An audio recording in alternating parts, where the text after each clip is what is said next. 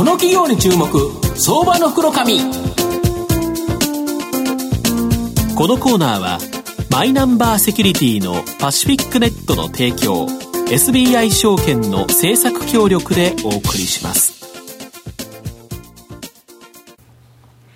ここからは相場の福の神 SBI 証券投資調査部シニアマーケットアナリスト藤本信之さんとともにお送りします。藤本さんよろしくお願いいたします。毎度相場の福の神こと藤本でございます。こんにちは。こんにちいや野球終わっちゃいましたね。昨日のね、はい、韓国戦ね、はい、見てましたけどがっかりでしたねまあ、阪神の選手誰も出てないんでね、まあ最後、藤浪出てビシッと抑えないと、やっぱりちょっと藤浪出てほしかったですね。うん、まあ、今日はそんなことはさておきながらですね、はい。はい、えー、非常にですね、えっ、ー、と、まあ、安定的にですね、成長が期待できる、はい、非常にですね、面白い企業、えー、ご紹介させていただければと思います。えー、今日は証券コードが、えー、3836、えー、東証ジャスタック上場のアバント代表取締役社長のですね、森川哲司さんにお越しいただいてます。森川さん、よろしくお願いします。はい、よろしくお願いします。よろしくお願いします。で、このアバントさんっていうのは、まあ、東証ジャスタック上場されてるんですけど、はい、連結経営会計システム、こちらのですね、パッケージソフトなどの事業会社を束ねる純粋持ち株会社と。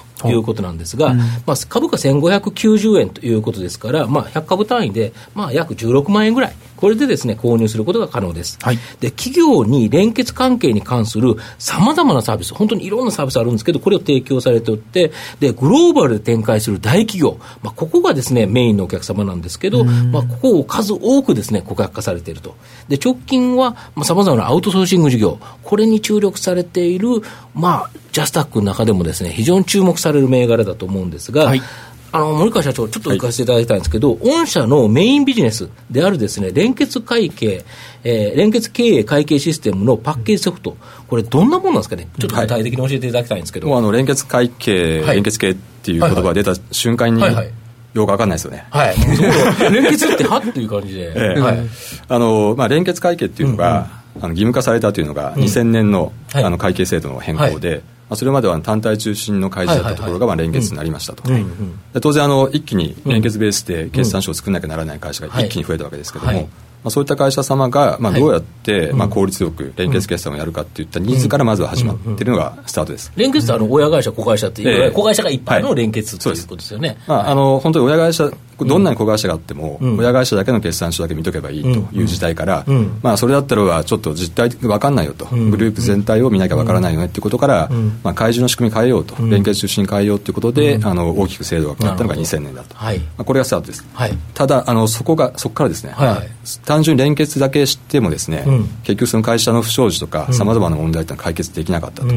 であのまあ、2002年に、はい、あのまあ、もうちょっと昔になりますけどあのエロン事件エンロン、えー、懐かしいですね、えーであれで何が起こったかというと、うん、その決算書を作るプロセスをちゃんと可視化しなさいと、うん。うん。あのやってるようじゃだめですよと、うん、ちゃんとそのプロセスがどうなってるかっていうことをきちっと外に説明できるようにしましょうっていうことで、うん、まあ、内部統制っていうようなあの考え方がこれは日本にも導入されたんです、うん、でこれまたあの、企業の経営側からすると大迷惑なんですよ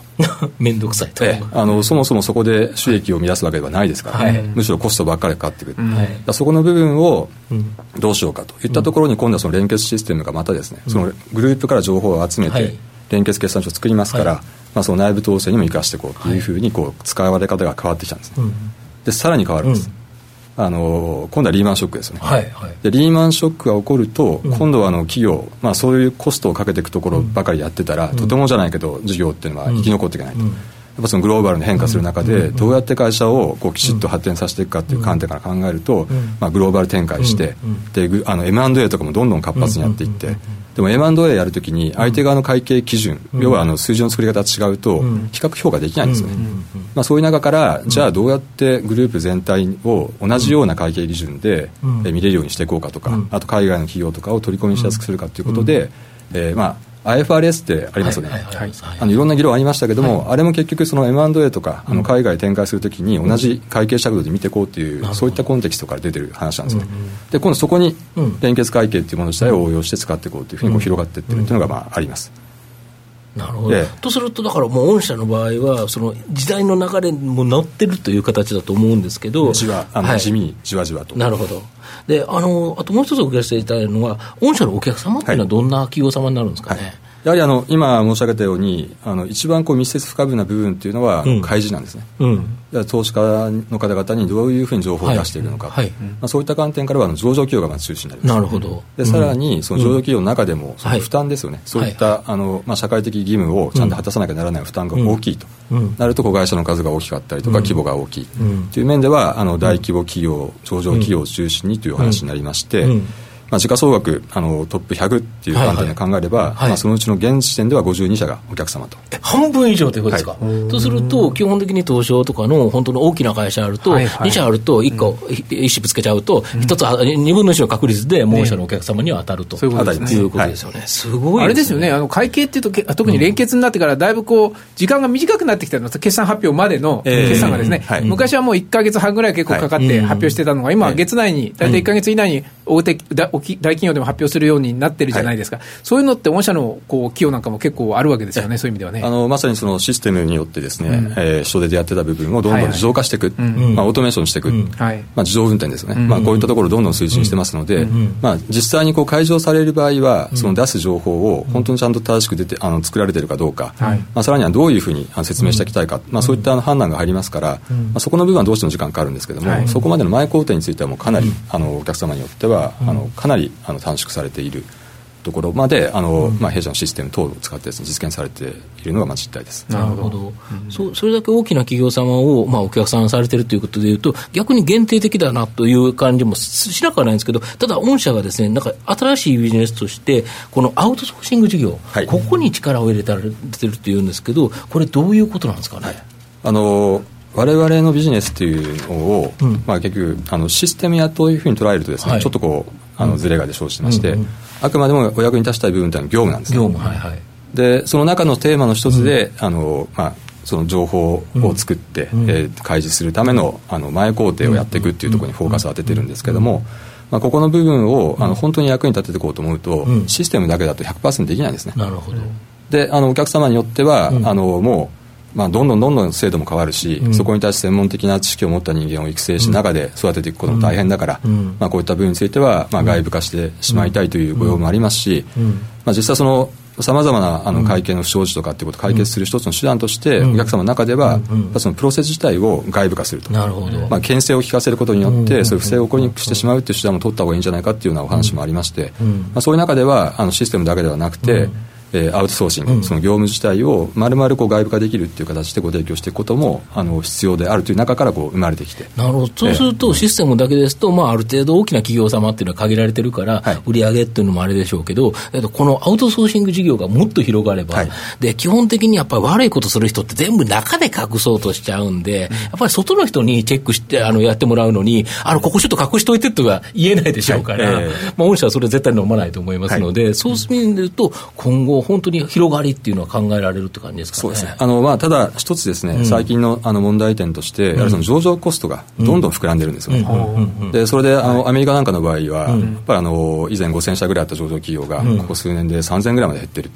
で、さらにはその資金調達自体も、その上場せずに、えー、まあ、直接金融、ね、他の道が出てるんですけども、まあ、そこって結果的にはその負担が、あの、高すぎるから他の道って流れてるんですが、うん、やっぱりでもそういう逃げ方すると、うん、そもそも問題になっていたなぜ負担が増えたかっていう原点ですね、やっぱりその透明性を高めて、きちっとあの会社としての公平性とかですね信頼性を高めていこうというところに対しては弱くなると思うんですね。ですから私ども自身は、やっぱりそこの負担を減らすことによって、上場企業の数をしっかり増やしていくと、公的な企業の数を増やしていった方が、まあ、社会的にはすごく役に立つんじゃないかなと思ってますので、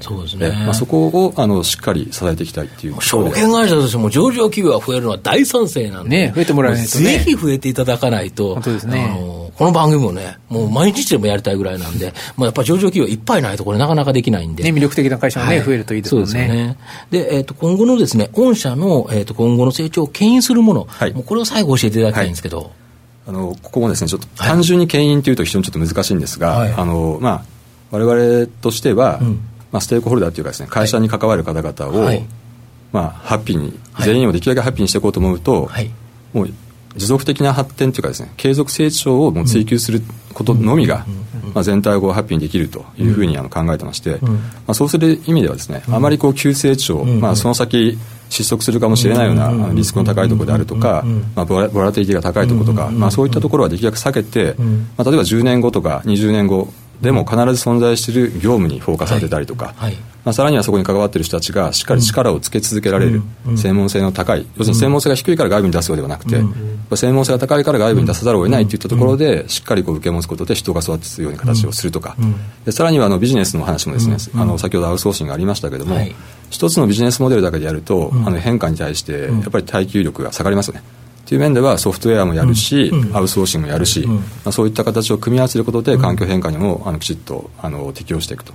でそれをあの専門領域をあの少しずつ増やしていくことを通して事業のスケールは増やしますし、で収益に関してはあのパッケージで培った IT を活用する技術を使って、はいまあ、サービスの生産性を、まあ、自動化していって高めていって、うん、それそれ結果としてあの収益性を高めていく、うん、まあ、この2つのあの力を入れながら発展ということを持続的に、実現していこうというのが、まあ、基本的な考えとなっています。あなるほど。今日は本当にですねやっぱこの継続的な成長っていうのがキーワードかな、で時代に乗っている中で継続的に成長される、まあ、非常にですね、まあ、面白い、えー、ビジネスモデルでしかもですね成長期待できるということで、まあえー、今日は、えー、森川社長に来ていただきましたどうもありがとうございます。はいどうもありがとうございました。ありがとうございました。今日は証券コード3836ジャスダック上場アバント代表取締役社長の森川哲司さんにお越しいただきました。森川さん藤本さんありがとうございました。ありがとうございました。証券コード3021東証マザーズ上場パシフィックネットはマイナンバーに完全対応した情報機器データ消去サービスをはじめとする IT セキュリティサービス、そして IT 機器の中長期レンタルなどで企業の IT 化を支援する IT ファイナンスサービスを全国8拠点のネットワークで展開するオンリーワン企業です。マイナンバーセキュリティをサポートする証券コード3021東証マザーズ上場パシフィックネットにご注目ください。この企業に注目相場の福のこのコーナーはマイナンバーセキュリティのパシフィックネットの提供 SBI 証券の政策協力でお送りしました。